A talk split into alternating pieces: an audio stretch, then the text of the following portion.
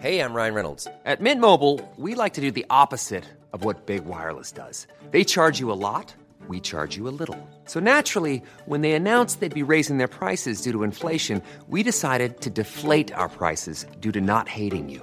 That's right. We're cutting the price of Mint Unlimited from $30 a month to just $15 a month. Give it a try at mintmobile.com slash switch. $45 upfront for three months plus taxes and fees. Promo rate for new customers for limited time. Unlimited more than 40 gigabytes per month. Slows. Full terms at mintmobile.com. Heraldo Radio, con la H que sí suena y ahora también se escucha.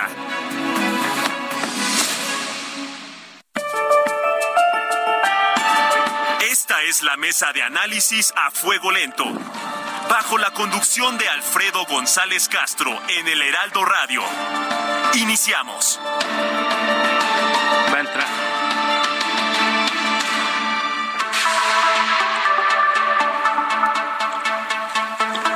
Son las nueve de la noche en punto, tiempo del centro de la República. Muy buenas noches, bienvenidas, bienvenidos a esta mesa de opinión.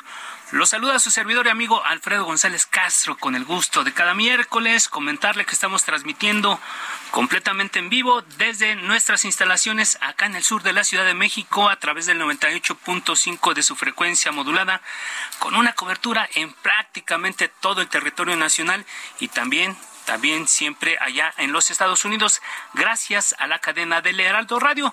Por lo pronto, lo invito a ser parte del debate a través de nuestras redes sociales y nuestra comunidad digital, a través de las cuentas que usted ya conoce. Y también, como cada miércoles, saludo a mi colega y amigo Isaías Robles, quien me acompaña en la conducción desde el primer programa del 2023. Isaías, ¿cómo estás? Muy buenas noches, feliz año todavía. Feliz año, sí, todavía se vale. Alfredo, ¿qué tal? Bienvenidos, buenas noches a todo nuestro público. Efectivamente, pues bueno, deseándoles a todos nuestros radioescuchas, de, de entrada, pues agradecerles, ¿no? Su confianza. Siempre. Su, el que esté con nosotros acompañándonos en sus hogares, en el transporte público, en fin, rumbo a sus casas. Muchas gracias, en serio, les deseamos lo mejor para usted y los suyos, todas las bendiciones en este año 2023. Y justamente de eso hablaremos esta noche, Alfredo. Eh, 2023 hay, eh, tiene muchos temas pendientes en la agenda nacional e internacional, muchos asuntos que nos van a impactar directamente, que van a definir el futuro de nuestro país. Y de ello vamos a conversar aquí eh, a partir de este momento y hasta las 10 de la noche con dos periodistas jóvenes, dos eh, generadores de contenidos en términos digitales, en fin, y que vamos a tener justamente la oportunidad de compartir con nosotros y con nuestro público esta visión de cómo ven a México frente al reto de lo que representará en estos 12 meses que estamos iniciando este 2023. Así que pues ya estamos aquí en la mesa listos para Así dar es. inicio a este a esta conversación. Así Alfredo. es, Isaías, dos visiones frescas sobre el acontecer nacional. Y la gran pregunta que nos hacemos a- a- en este primer programa es, ¿el año que viviremos eh, está en peligro? ¿Es un peligro para el país esto? Y bueno, como ya lo decías tú, Isaías, convulso, así será para México el año 2023. Y para muestra, este lunes, durante el segundo día del año, se eligieron a los presidentes de la Suprema Corte de Justicia de la Nación. Eh, pe- primero, primero el- en la Suprema Corte, en la persona de la ministra Norma Piña Hernández y del Tribunal Federal de Justicia Administrativa con Guillermo Valls, lo que muchos interpretan como descalabros para el presidente Andrés Manuel López Obrador. En los siguientes meses, también parte de la agenda del año, se definirá el futuro del INE, habrá elecciones en el Estado de México y Coahuila. Morena tendrá que definir a la corcholata que lo representará en la sucesión presidencial del 2024 y también, también se definirá si Estados Unidos y Canadá llevan a México un panel en materia energética, mientras que la economía enfrentará los efectos de una recesión en el vecino país del norte, además de que la violencia no cesa y la inseguridad crece. Una agenda muy amplia y compleja para este año, Isaías. compleja y difícil que seguramente harán del 2023 para México un año convulso. Y como comentábamos para analizar justamente estos retos que enfrentará nuestro país hemos convocado a dos jóvenes periodistas y creadores de contenido digital. Se encuentra ya aquí en la cabina de El Heraldo Radio Stephanie Lavalle economista abogada creadora de contenido digital. Stephanie bienvenida. Muy buenas noches. Gracias por estar con nosotros. Buenas noches, muchas gracias por la invitación y muchas gracias veces aquí con su audiencia. Un gusto. Al contrario, gracias. Y está también Mauricio Montes de Oca, él es periodista, conductor de tendencias en ADN 40. Mauricio, bienvenido, muy buenas noches. Gracias, Isaías, Stephanie, Alfredo, ¿cómo están? Bien, gracias. Pues arráncate con la primera pregunta, Isaías. Vamos, entremos en materia. ¿Por dónde le entramos? Vamos a ver, eh, les preguntamos a ambos, si, si tuvieran que definir con una palabra o una frase lo que será el año 2023 para nuestro país, ¿con cuál sería, Stephanie? ¿Cuál sería la palabra o frase con la que definirías este año para nuestro país? constantes cambios. Definitivamente eh, van a venir cambios en toda la estructura política, empezando por lo que tenemos ahorita del Estado de México, de Coahuila, y por supuesto, pues, lo que se va a definir ahorita eh, a finales de este año, que será pues quién quede como candidata o candidato por parte de Morena. Entonces son esas como las las frases con las que empezaría. Cambio, dirías tú que será la palabra que va a definir el año 2023 para nuestro país. Mauricio, ¿cuál sería esa palabra o frase para definir a México en, este año y lo que representará para nuestro desarrollo político, económico, en fin? ¿Qué, qué dirías tú? Yo creo que mi palabra es convulso, va a ser un año muy convulso, ya dijimos que la violencia no ha terminado, ya hablamos, hay, que hablar también de la violencia feminicida, habría que hablar también de eh, lo que viene para las elecciones, yo creo que va a ser un año tan convulso como no lo ha sido México desde hace 20 años. Así es, convulso, ahí están las palabras cambio y, convulso. Así es, esas son las definiciones de arranque para este 2023. Y otro tema del que, bueno, ya entrando, además de la definición, vamos a entrar como en, en el análisis de temas en particular el próximo domingo 4 de junio el Estado de México renovará su gobernatura, al igual que donde, al igual que en Coahuila, que también se elegirán a los 27 diputados del Congreso local. Eh, la pregunta es, ¿cómo ves estos dos procesos electorales que estén en juego más allá de los cargos eh, locales, Estefanía? Cuéntanos. Eh, será un proceso muy interesante. siempre los procesos anteriores a la presidencial, en el caso del 2017 y ahorita en el 2023, definen una parte de cómo vendrá el 2010, en 2024. Eh, creo que la parte del Estado de México hoy salió a decir eh, la dirigencia del partido de Morena, Mario Delgado. acompañado de Delfina y de los otros precandidatos que en su momento estaban, que es Higinio y... Horacio Duarte. Horacio Duarte, que se me fue el nombre.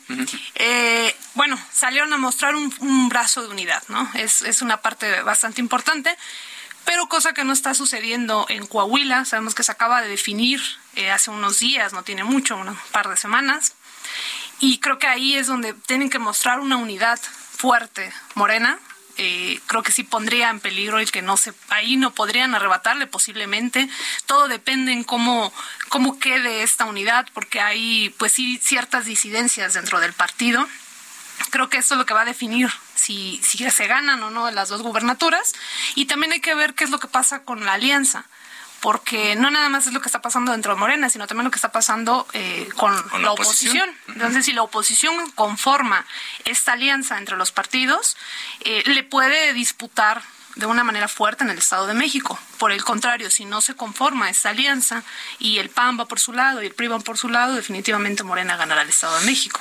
Antes de entrar a la siguiente pregunta, con nuestro invitado Mauricio, eh, de repente da la impresión de que la oposición no pinta, como que nos, nos concentramos revisando la, la, agenda, que, la agenda que va a tener eh, Morena, pero la oposición como que ya hay de, de refilón. Mauricio, ¿tú cómo estás viendo estos procesos? A mí en el caso de la elección del Estado de México me parece que es una elección totalmente cantada, no creo que vaya a haber muchas sorpresas, pero sí me interesa el análisis de lo que pasó en el PRI. Hubo muchos priistas inconformes con la candidatura de Alejandra del Moral, ya vemos ahí una primera fractura en el PRI en ese momento. Ha habido también otros priistas en otros momentos inconformes con que sus gobernadores no operen para sus candidatos en los estados y que por el contrario terminen yéndose hacia una embajada, terminen yéndose hacia un cargo federal. Veremos en este 2023 si Alfredo del Mazo tiene un nuevo destino en alguna otra parte del mundo como embajador.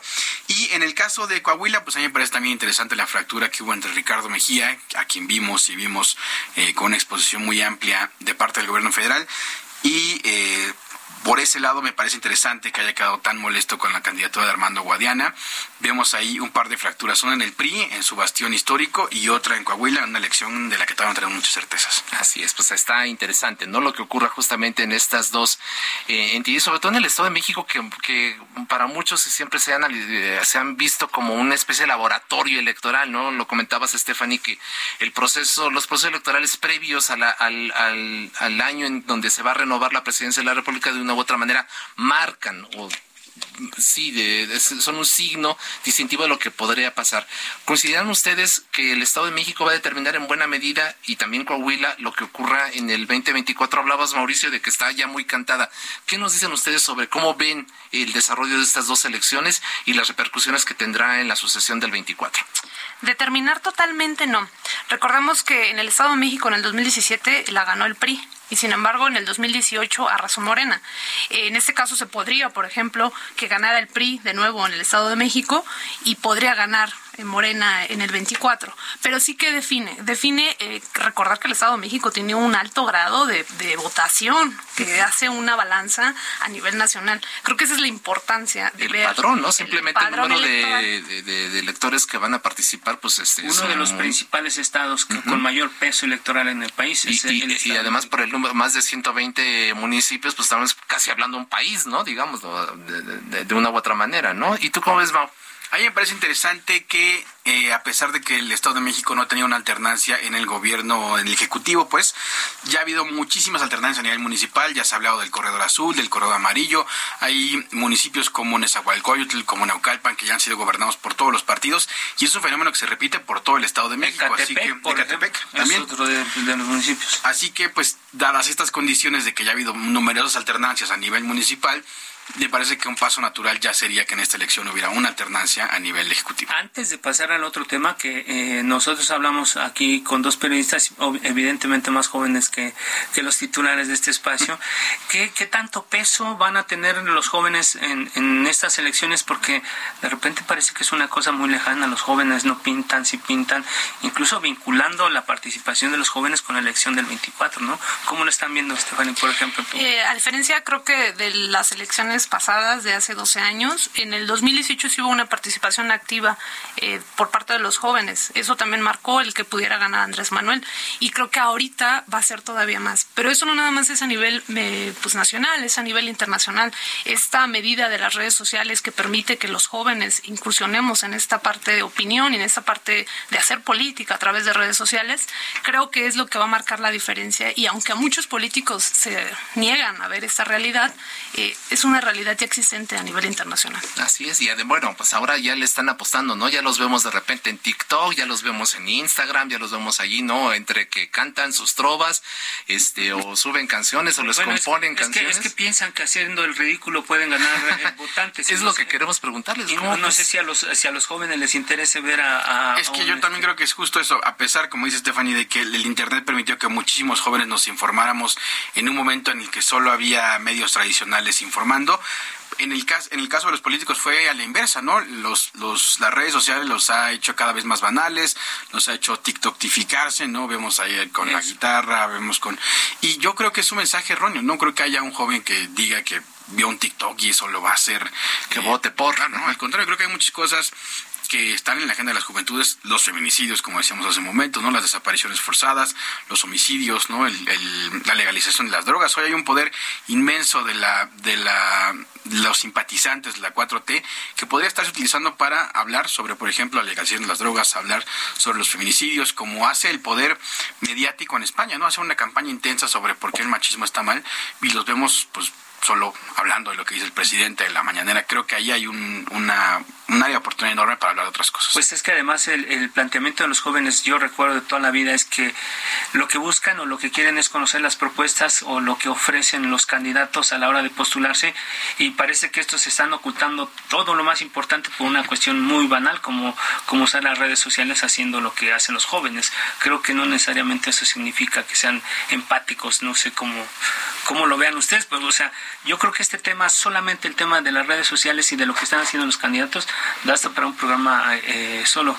¿Querías comentar algo? Eh, bueno, el tema de las redes sociales es un tema muy complejo en el tema político, porque desafortunadamente los políticos al principio, yo lo vi hace unos, unos años, unos tres años, se negaban a ciertas redes sociales, TikTok por ejemplo, y ahora ingresan a redes sociales en TikTok, ejemplo de ello, pero ingresan de manera errónea, ingresan haciendo trends, ingresan haciendo como pues puede decir, este la chamacada lo hace, pero la chaviza, la chaviza, la chamacada, pero de una u otra forma no no, no, no expresan lo que tienen, no conectan, sí los ubican, o sea, realmente el tema de ubicarlos sí, sí, sí funciona, pero no funciona para lo que es realmente la política. Entonces termina, termina en esto, ¿no? En la banalidad, termina en, en juegos, termina en bailes, entonces creo que por ahí no va. Pero bueno, también hay que mencionar que esto de las redes sociales en la política es bastante nuevo en nuestro país. Entonces, Así es. poco a poco. Bueno, y no saben, todavía, no saben todavía qué hacer con eso. Bueno, Exacto. ¿Cómo ves, Mauricio? Si tú de repente fueras asesor de alguno de los candidatos, aspirantes, suspirantes, corcholatas, como se les llame, eh, y, y dijeras, bueno, pues sí, tenemos que conectar y una herramienta es las redes sociales, ¿qué sugerirías tú? ¿Cómo, cómo lograr precisamente que haya esta comunicación y que no terminemos, como usted mismo lo han comentado, con situaciones banales que incluso hasta puede tener un efecto contraproducente, ¿no? Alejarlos de, estos, de estos electores nuevos, ¿no? ¿Qué, qué sugerirías tú? No sé si se acuerdan de Tecmol. Tecmol era un candidato de un partido local en San Luis Potosí que quería ser gobernador. creo que sí. que hacía retos en TikTok, ¿no? Él se bañó en un caca de cochino, dijo que esos eran los políticos, él se encueró alguna vez en TikTok, pero creo que hay otras formas, ¿no? El 2012 justo nos mostró que el Movimiento 132 logró organizar un debate por internet con casi todos los candidatos, que esto Peña Nieto, y que logró conectar con los jóvenes, ¿no? Que logró que se mandaran preguntas por internet, que logró que hubiera una discusión real organizado por un grupo de estudiantes que estaban inconformes. Creo que esa es la respuesta, ¿no? El diálogo más que el- la banalidad. Pero parece que la memoria es muy corta porque un tema del que ustedes también tuvieron conocimiento que es muy reciente es el caso de Jaime Rodríguez el Bronco allá en Nuevo León. Claro. O sea, si recordamos, fue el primer candidato independiente que no solo no solamente no hizo una campaña tradicional, sino que además usó el poder de las redes sociales para él colocarse como un influencer de la política y bueno, el resultado fue que ganó una elección. Sin embargo, el resultado como gobierno fue desastroso y hasta en la cárcel terminó. El primer ejemplo de un candidato independiente que llega a ganar una gubernatura, pero no solamente eso, a través de las redes sociales y el gobierno terminó siendo un desastre. Bueno, Pero si me permites, del lado contrario está Kumamoto, ¿no? En esa misma elección, candidato independiente estaba Kumamoto, un hombre que conectó con los jóvenes a través justo del internet, de yendo casa por casa, que también sirvió a las redes, pero no terminó igual que el otro Sí, persona. pero el tema es que él era joven, el otro no era ni tan joven. Yo digo que si hay una diferencia importante y, y qué bueno que haces esta, no recuerdas esta parte, otra parte de la historia, aunque Kumamoto ya no volvió a ganar, o sea, ganó Eso es una, totalmente cierto. ganó Funcionó una, vez. pero ya no ganó otra. ¿eh? Funcionó una vez. y ahí se quedó. Pero bueno, estamos ya entrando pues justamente eh, en esta conversación con Stephanie Lavalle, economista, abogada, creadora de contenido digital, y Mauricio Montes de Oca, periodista de ADN 40, en estos temas que van a marcar la agenda de nuestro país en a lo largo de los siguientes meses.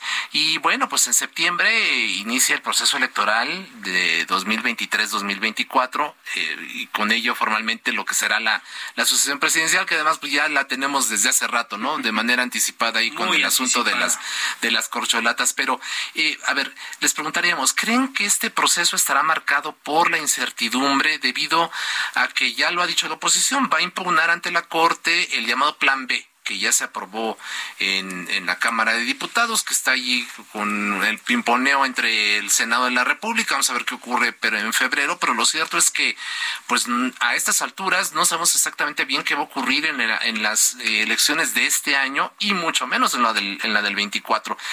¿Cómo ves esta situación de incertidumbre, Stephanie Lavalle, en, en, esta, en este proceso que pues seguramente muchos van a definir ya como la madre de todas las batallas electorales, ¿no?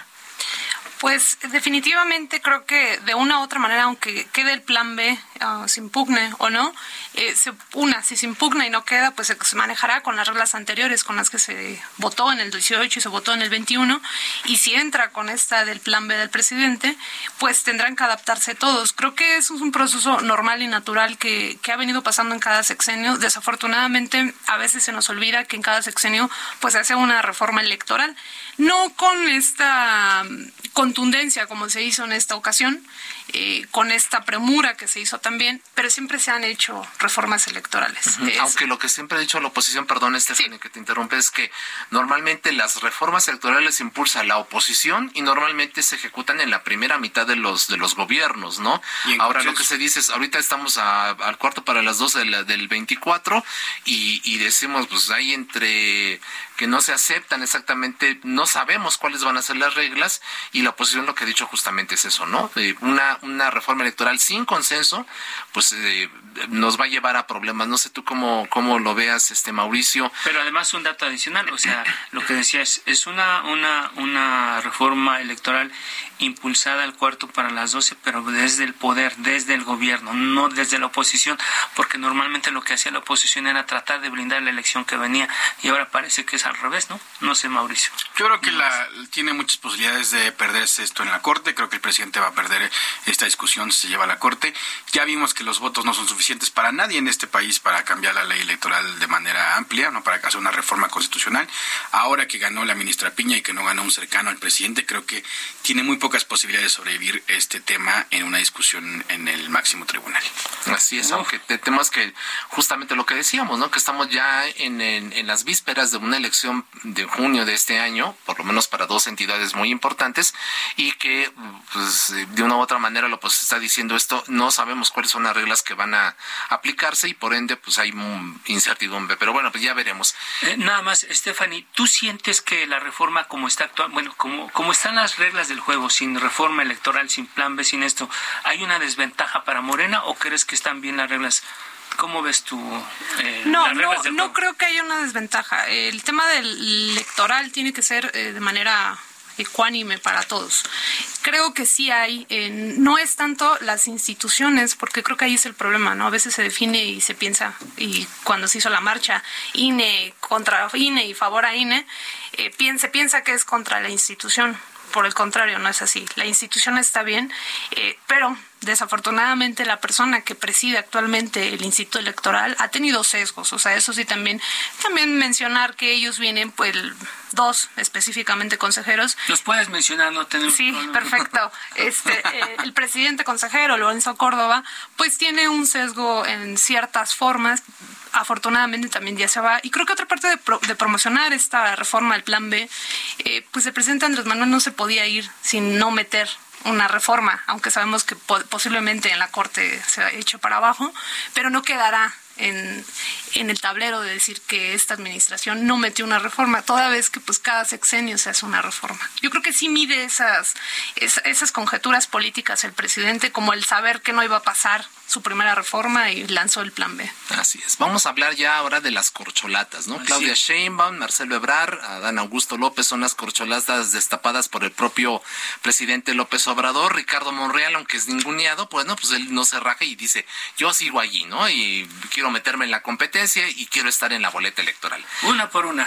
¿Cómo ven las corcholatas? Sheinbaum es la favorita de Palacio Nacional. ¿Creen que ya está muy cantado ese asunto o creen que haya posibilidades para Ebrar, para Dan Augusto. Stephanie Lavalle, ¿qué opinas tú? Eh, quiero empezar con la frase que en la política no hay nada escrito.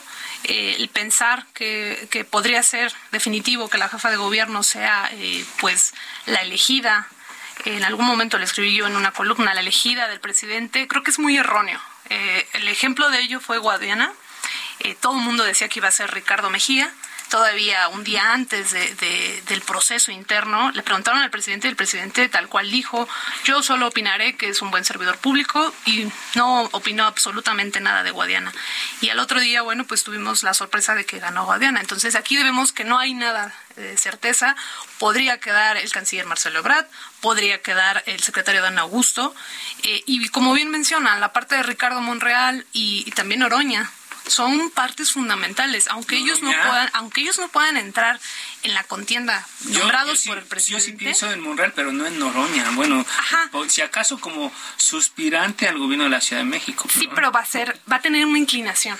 Al final él va a declinarse por alguno. Se va a decir, yo ah, quiero estar con él, y eso va a traer puntos para la persona el de cual él decline. Lo mismo pasa con Ricardo Monreal como bien mencionan, eh, pues se le ha exigido por parte del partido, algunas partes o, grupos dentro del partido, la renuncia de Ricardo. Eh, pues sin embargo, también hay que mencionar que si el presidente no quisiese que estuviera en ese lugar donde está actualmente, pues ya ya no lo estuviera, ¿no? Entonces creo que es esa parte de, de, juego que hay y que también todas las piezas son fundamentales. No hay una pieza menor en este juego político y yo creo que en la estrategia del presidente sabe que el senador Ricardo Monreal trae un peso político bastante considerable. Así es. Tan lo sabe que no lo han marginado del todo. Entonces eh, yo creo que eh, él va a jugar un papel fundamental a la hora de la composición. Incluso todavía no se descarta que se pueda ser el candidato de Morena al gobierno de la Ciudad de México, que incluso, bueno, ya se lo ofrecieron, ya dijo una vez que no, pero ya a la hora de las definiciones es probable que prefiera eso a no tener nada o ser sacrificado en el partido. Isaías, ya estamos este, por ir al primer corte, ¿verdad? Así es. bueno, Hacemos una pequeña pausa, regresamos con la opinión de Mauricio que quedó pendiente por ahí. ¿Y qué les parece si nos dan sus redes sociales, Stephanie Lavalle? Yo estoy en todas mis redes sociales como Stephanie Lavalle, principalmente en TikTok, que es donde creo mi contenido político. Así es. Mauricio Montes de Oca. Yo estoy en todos como arroba Monteo. Así es. Vamos a hacer una pequeña pausa. No le cambie, regreses. Estamos aquí en el Heraldo Radio, en la mesa de opinión, a fuego lento.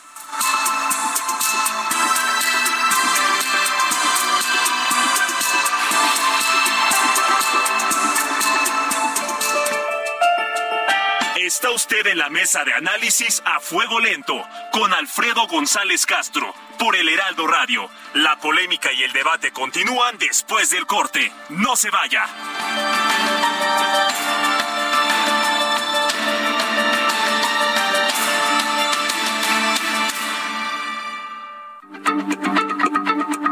Heraldo Radio, la H se lee, se comparte, se ve y ahora también se escucha.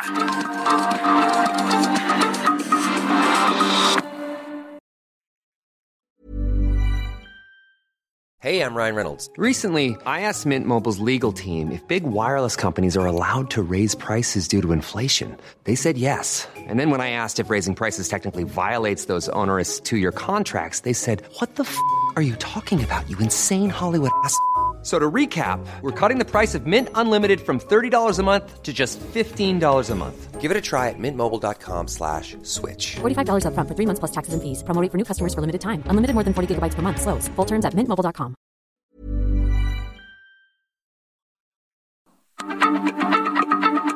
Heraldo Radio, la H se lee, se comparte, se ve y ahora también se escucha.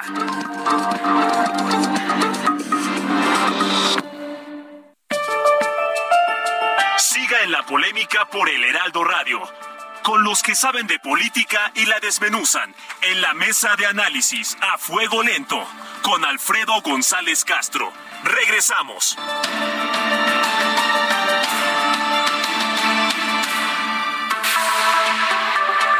Son las nueve de la noche con 30 minutos, hora del centro de la República. Volvemos a la mesa de opinión a fuego lento. Les recuerdo que estamos transmitiendo totalmente en vivo por el 98.5 de su frecuencia modulada desde nuestras instalaciones acá en el sur de la Ciudad de México, con una cobertura en prácticamente todo el territorio nacional y también allá en los Estados Unidos, gracias a la cadena de El Heraldo Radio.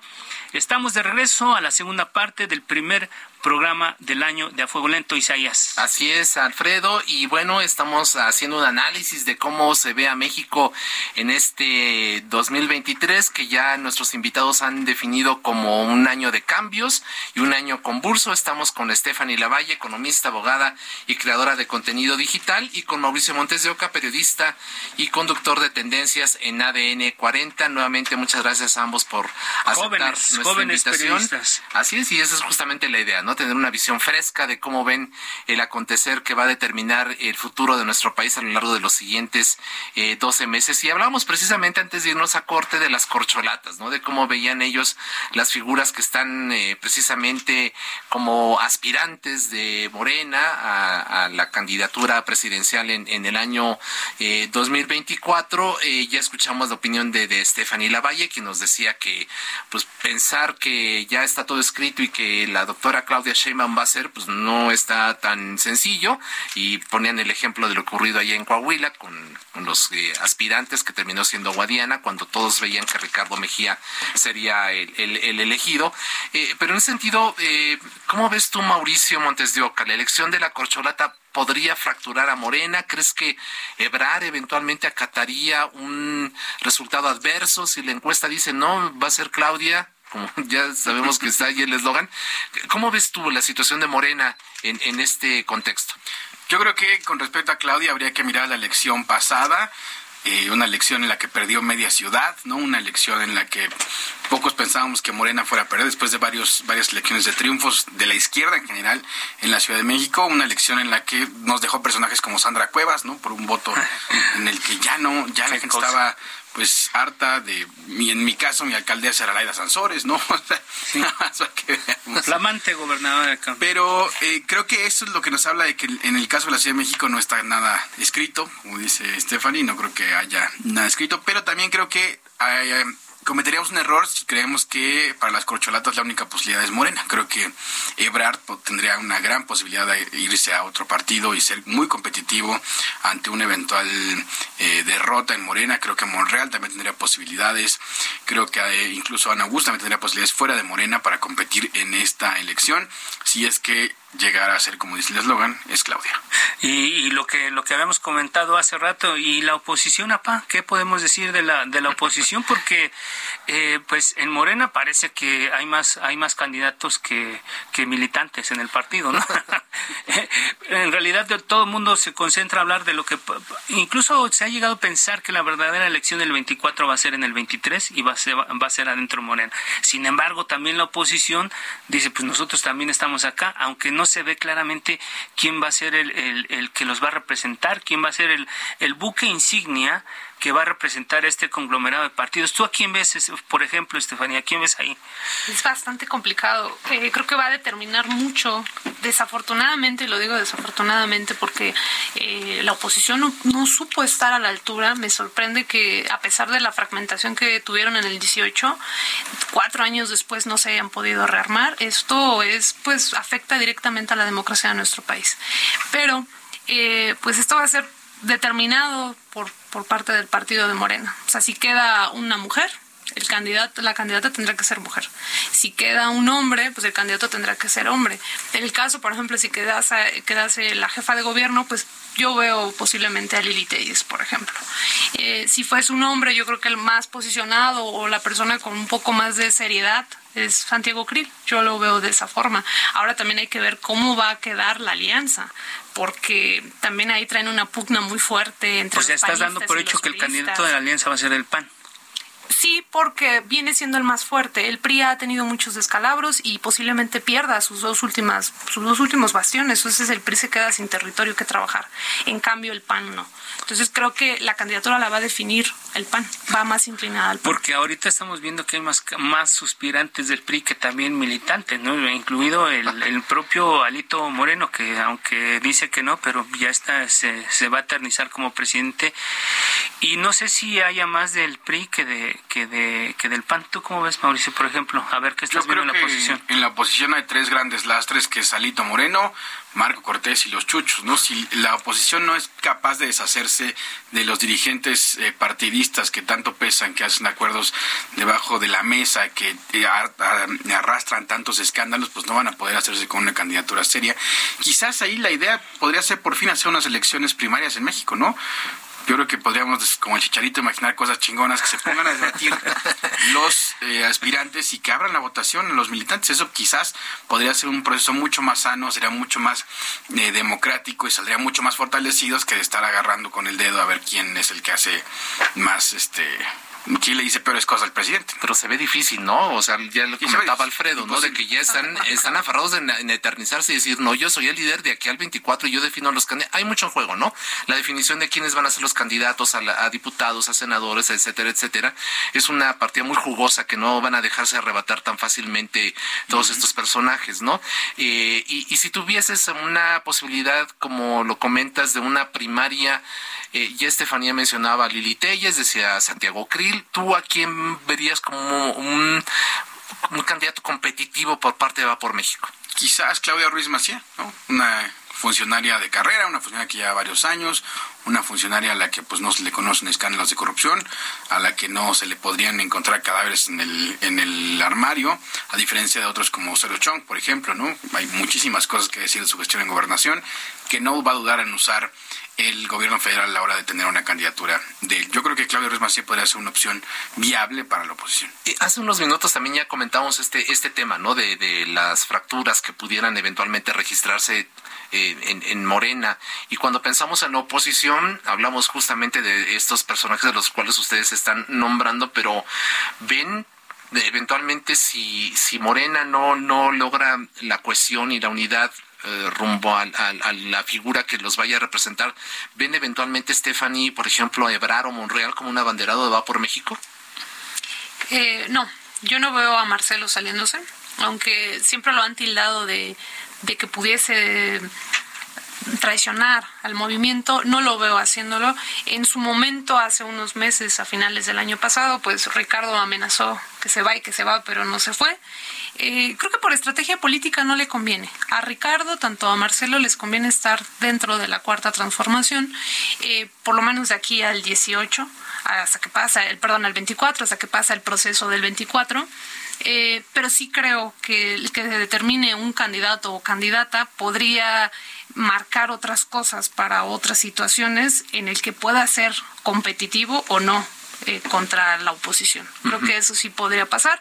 Lo vimos en la Ciudad de México, este, pues hubo acomodos y reacomodos y al final pues se terminó perdiendo la mayoría de las alcaldías de la Ciudad de México. Entonces creo que eso pudiese pasar por debajo de la mesa. No los veo saliéndose porque no, por estrategia no les convendría a ninguno de los dos. Mauricio, ¿cómo ves?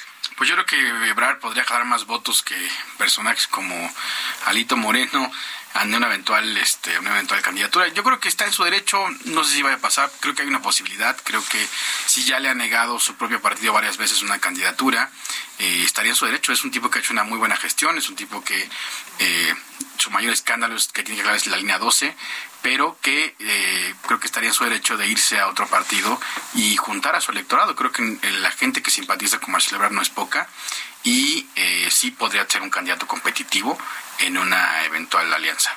Bien, Mauricio, gracias. Pues yo les escucho y en realidad está, están ustedes como todo mundo, prácticamente no tenemos, o sea, no tenemos certeza de por dónde, por dónde eh, se perfilaría el próximo candidato o candidata a la presidencia de la República y sobre todo eh, muchos damos por hecho que el presidente eh, a veces nos, nos engaña con la verdad y, y da la impresión de que la candidata del presidente va a ser Claudia Sheinbaum. No sabemos si va a pasar así porque algo, algo ocurrió diferente en Coahuila particularmente y entonces ahí sí nos cambió a todos la visión de lo que teníamos de cómo el presidente había movido sus, sus piezas particularmente en la elección de candidatos. Pero bueno, si les parece bien, Isaíl, vamos a dejar ahí el tema ahorita de las corcholatas y vamos a, otro asunto que tiene que ver precisamente con la, con la postura que asume el presidente desde, desde Palacio Nacional. nadie puede negar que gracias al discurso que se lanza todos los días desde aquel lugar, el país está dividido entre quienes se llaman fifís, neoliberales, conservadores y corruptos y los seguidores de la autodenominada cuarta transformación. Aquí la pregunta concreta, Stephanie, ¿ve riesgo de gobernabilidad ante un país polarizado, ingobernabilidad? ¿Cómo lo estás viendo? No, no hay riesgo de ingobernabilidad ni ahorita ni posteriormente, independientemente si gana Morena o queda la oposición, como que como fuera el escenario que fuera en temas políticos. Creo que el tema de la polarización siempre ha existido en nuestro país. Desafortunadamente ha sido algo que, que no se menciona, que hacemos como si no existiese, pero que realmente siempre ha estado en nuestro país. Eh, este término actual de Chairo y Fifi antes era Fresa y Naco, y así lo hemos visto por generaciones. Esto viene pasando, eh, pues no nada más en México, sino en el mundo entero. Sin embargo, actualmente, pues estas nuevas generaciones están fastidiadas del clasismo y del racismo. Es un movimiento internacional y es un movimiento que de una u otra manera el presidente eh, se le conjunta históricamente con un discurso que él ya venía manejando desde hace muchos años, pero también se le conjunta con este movimiento internacional que está actualmente. Entonces, eh, el que no entienda esto que se piense que es polarizar eh, nuestro país siempre ha estado así. Entonces, ahora creo que lo que no se menciona no existe. se tiene que seguir mencionando para que haya reales cambios. Entonces creo que es, es más por esa parte. Mauricio, ¿ves a un México polarizado, dividido? ¿A quién le conviene? ¿Y qué reto enfrentará en la materia eh, la sucesora o sucesor de López Obrador frente a esta situación? Yo creo que ya era un país muy dividido por las desigualdades, por la falta de oportunidades. Es un país con el 50% de la población en pobreza, el 30% en pobreza extrema. La pregunta es, ¿Qué queremos hacer con esa polarización que ya existía? ¿Queremos profundizarla todavía en el discurso o queremos hacer algo que nos reconcilie como se está haciendo en Colombia con Gustavo Petro? Yo creo que la opción para mí sería caminar hacia un país mucho más reconciliado, un país que ya ha sufrido tanto por la violencia, por la inseguridad. Habría que hacer una reconciliación. Eso fue lo que ofreció, de hecho, una república amorosa, una reconciliación entre todos y todos. Finalmente, el discurso, yo creo que sí es estigmatizante, yo creo que sí es polarizante, puede ser o no, pero Nadie puede decir que es positivo que le llame como le llama a las organizaciones civiles, nadie puede decir que es positivo que le llame como le llama a los periodistas, a los comunicadores, a otros, a otros opinadores. Es decir, yo creo que eso pues, sobra, ¿no? No creo que le aporte nada al país, no creo que le aporte incluso nada él mismo, no creo que en los libros de historia vayamos a ver esto como algo positivo en 50 años, pero sí creo que deberíamos transitar hacia algo mucho más, eh, hacia un discurso mucho más reconciliador, insisto, como se está haciendo con Gustavo Petro en Colombia, de unir dos polos completamente imposibles. Así es. Eh, hablando de la historia, hablabas tú, Mauricio, de, la historia. Eh, pareciera que el presidente López Obrador está eh, en esta idea o de repente hasta obsesionado en pasar justamente a, la historia como quien encabezó esta cuarta transformación del país luego de la independencia, la reforma, la, la revolución eh, ¿Crees, eh, Stephanie Lavalle, que, que López, Obrador le va a alcanzar justamente para pasar a la historia como este personaje que llevó a México a la cuarta transformación? Le queda un año. Sería, eh, esa respuesta sería imposible que yo te la diera. ¿Por porque al final la historia nos va a juzgar a cada uno de nosotros. Entonces yo no puedo determinar cómo en 50 años lo, lo juzgará la historia a los mexicanos, al presidente. Eh, lo que sí hay, hay una claridad es que ha hecho cambios significativos. Por ejemplo, el hecho de que mujeres han ocupado espacios que no había, el hecho de que por primera vez una mujer tenga las posibilidades reales de quedar como presidenta de la República. Hemos tenido candidatas mujeres, pero que no era posible que quedaran porque su misma estructura de, dentro de sus partidos y estructura política no se lo permitía. Creo que en, en ese momento el hecho de que la jefa de gobierno tenga reales posibilidades y que sea la puntera, creo que esto determina de una u otra forma eh, algo histórico para el gobierno del presidente Andrés Manuel. Eh, si tuviéramos que hacer un corte de caja en este momento, ¿tú crees que ya cumplió el presidente López Obrador con la parte que correspondía para este esta etapa del gobierno? O sea, ya puede decir que ya pasó la historia o todavía crees que falta cerrar bien el gobierno para entonces hacer una evaluación definitiva de su no, gestión? No, todavía faltan, faltan cosas que él mismo se propuso y que todavía no ha terminado. Sus obras, por ejemplo. Eh, hay algunas cosas que sí ha hecho cambios sociales, eh, tan cambios sociales que pues la, la, oposición no se ha podido recomponer de esto. Este, sí, creo que, que, creo que sí hay partes, tanto sociales y morales, y así lo queremos mencionar, en cosas de obras todavía falta. Sí, falta todavía, él mismo lo ha mencionado, y por eso viene el tema de la continuidad, que también así lo menciona él. Así es. ¿Cómo ves, este Mau? ¿Dónde se ubicará eventualmente al presidente López Obrador en el futuro? Para mí, yo creo que lo principal que hay que reconocerle es que a partir de 2018 este país cambió y se politizó profundamente. Creo que hay muchos sectores de la población que estaban desinteresados en la política, que hoy opinan, que hoy tienen una, este, toman parte de las discusiones públicas que no sucedía hace mucho, y eso gracias en parte la comunicación que ha crecido el presidente. Ahora, por otro lado, creo que hay en los resultados tangibles, reales, más allá del discurso, pues hay ya 100.000 desaparecidos, llegamos a 100.000 personas desaparecidas en este país. Esto es un dato alarmante, es un dato que si bien existe la guerra sucia, pues no se ha podido no se ha podido componer, la Comisión Nacional de Búsqueda tampoco tiene mucho presupuesto. El caso de Chinapa que prometió resolver, según el presidente, 98 de sus 100 compromisos ya fueron cumplidos, esos últimos dos son el caso de Chinapa, no se le ve que se vaya a resolver pronto. En los homicidios nos han detenido, ha habido meses con más de 2.500 homicidios, cada mes escuchamos que es el más violento del año y eso sigue sucediendo. Los feminicidios tampoco se han detenido, ¿no? El crecimiento económico es bastante pobre, la desigualdad se profundizó, la pobreza se profundizó según el Coneval, eso en los datos duros, pero digamos en discurso y en el tema de politización creo que eso es lo positivo del presidente. Como que Stephanie quiere comentar algo al respecto, querías. Bueno, la parte del feminicidio hay que mencionar que esto antes no estaba tipificado. Es en este sexenio cuando se tipifica. En efecto, el tema de la violencia en nuestro país sigue en aumento.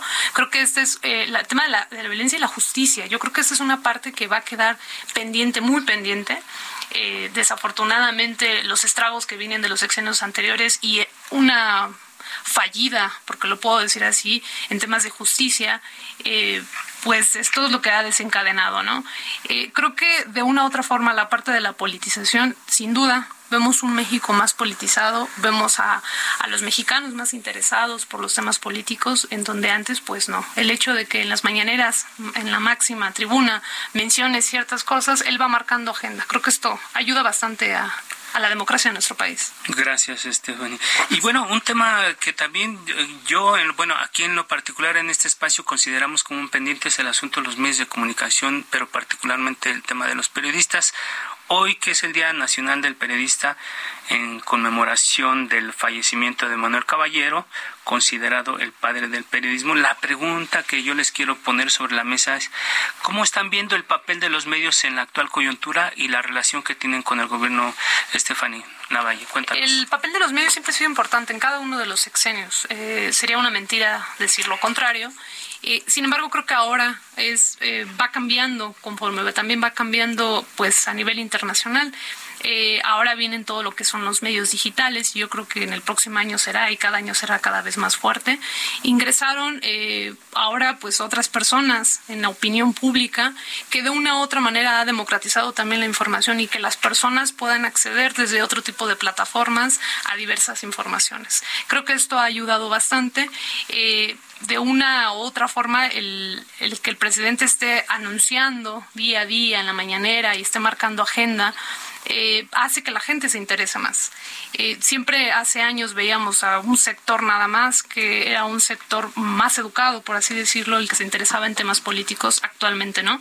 Actualmente desde la persona que barre, el barrendero, desde la persona que hace limpieza, el albañil, ya se importa y se interesa más por todo lo que pasa en nuestro país. Mauricio, ¿tú qué opinas, por ejemplo, de este caso que tiene que ver con el tema de los medios y los periodistas, que el presidente le dedique más mañaneras a criticar el papel que hacen los periodistas y los medios de comunicación que lo que hacen los narcotraficantes, porque incluso el gobierno, la cuarta transformación, ya no les llama narcotraficantes, les llama objetivos prioritarios, incluso con este tema de semántica que tiene una profundidad importante, hace una distinción a los, a los delincuentes, a los narcotraficantes, a la delincuencia organizada, los trata con esa deferencia y a los medios de comunicación siempre, todo el tiempo a los periodistas y a los medios de comunicación no hay, no hay conferencia, no hay mañanera que no hable de ellos. ¿Tú qué opinas, por ejemplo, de esto? Y también ya no se deporta a migrantes, ¿no? Ya se les rescata.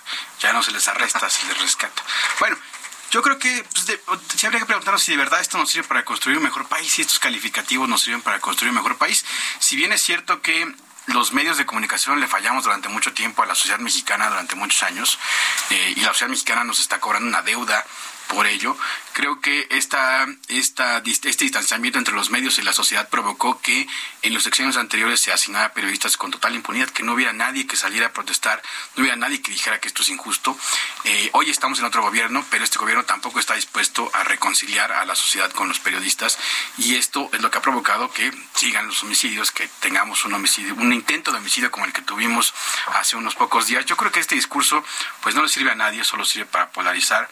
No creo que sea parte de lo que él quiera ver en los libros de historia en los próximos 100 años, pero eh, sí pienso que es, es injusto, es injusto con los periodistas, más que con los periodistas de la Ciudad de México, porque la gente el, presidente habla de los periodistas de la Ciudad de México, pero fuera hay otra realidad, ¿no? Fuera hay una realidad de periodistas que les pagan 50 pesos la nota, de periodistas que están expuestos todo el tiempo al narcotráfico, al, al homicidio, a la trata de personas, a la desaparición forzada, ¿no? A los caciques locales. Ahí es donde debería repensar el presidente si de verdad ese discurso que habla contra los grandes presentadores de televisión puede terminar afectando a otros comunicadores en otras regiones. Pues es que al final a todo el mundo echa en el mismo costal, ¿no? A todo, todos estamos en el mismo costal, todos los que estamos sentados en esta mesa. Isaías, ya estamos... Estamos a punto de, de concluir, Alfredo, este, este espacio, esta interesante plática.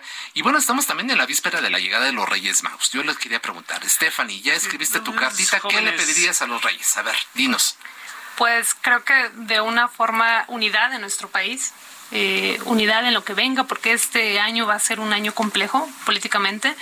Eh, definitivamente que todos los procesos dentro de todos los partidos salgan bien y que esto salga pues lo mejor para la democracia mexicana. Así es. ¿Y, este, ¿Y tienes confianza en que esto puede ocurrir? Sí, yo creo que sí, puede pasar. Yo creo que si se llegan a los acuerdos necesarios y en los momentos adecuados y que todas las cabezas sean congruentes, yo creo que sí. Así es. Bueno, la sangre no llegará al río. Vamos a estar en esas, con ese optimismo. Mauricio. Yo soy más un soñador, creo que deberíamos tener una ley electoral mucho más abierta, mucho más liberal, heredamos muchos de los conflictos postelectorales de 2006 y terminamos con una ley restrictiva en la que el presidente no puede hablar de lo que quiere, en la que los gobernadores no pueden hablar, en la que hay que pagarle a las televisoras por parte de los partidos, en la que tenemos esta cosa que se llama este veda electoral y tiempo de reflexión, como si los ciudadanos tuviéramos cinco años, ¿no? en el que no se puede hablar. Creo que eso ya es un resabio del viejo 2006, de la transición, que ya no deberíamos tener. Hasta la ley seca, ¿no? Hasta la ley seca, exactamente. ¿no? Yo creo que eso ya no debería existir, pero no creo que vaya a pasar, así que es una un, mayor, un, un, país mayor de edad, ¿no? Somos un país donde nos tratemos como, como tales, ¿no? Como seres inteligentes y donde tengamos pues la posibilidad de que los partidos nos ofrezcan y, los candidatos, sus representantes nos ofrezcan ofertas y que nosotros podamos finalmente decidir. Eh, ya hablábamos precisamente al inicio de este espacio cómo definirían 2023, cómo ven 2024 en una palabra, una frase, Stephanie. Nos vamos. Definitivamente vamos a tener cambios importantes y yo creo que va a haber continuidad. Así es. Mauricio. Espero que sea de unidad.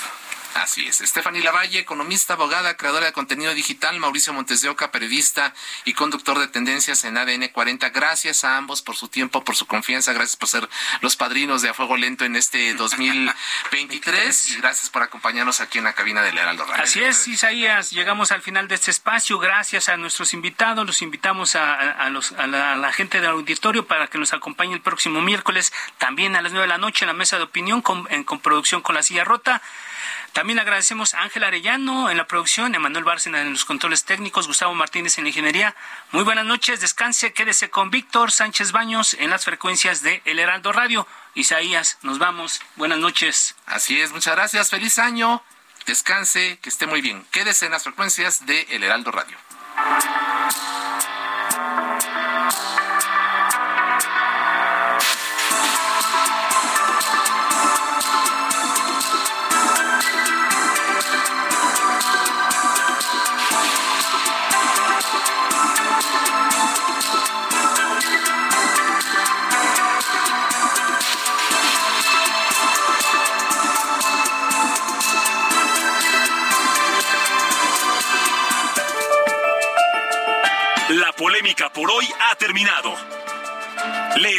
El próximo martes para que con los expertos analicemos la noticia y a sus protagonistas en la mesa de análisis a fuego lento por el Heraldo Radio, con la H que sí suena y ahora también se escucha.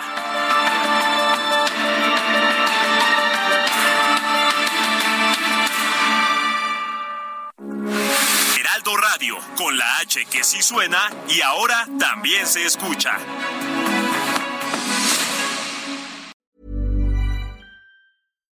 Flexibility is great. That's why there's yoga. Flexibility for your insurance coverage is great too. That's why there's United Healthcare Insurance Plans. Underwritten by Golden Rule Insurance Company, United Healthcare Insurance Plans offer flexible, budget friendly coverage for medical, vision, dental, and more. One of these plans may be right for you if you're, say, between jobs, coming off your parents' plan, turning a side hustle into a full hustle, or even missed open enrollment. Want more flexibility? Find out more about United Healthcare Insurance Plans at uh1.com.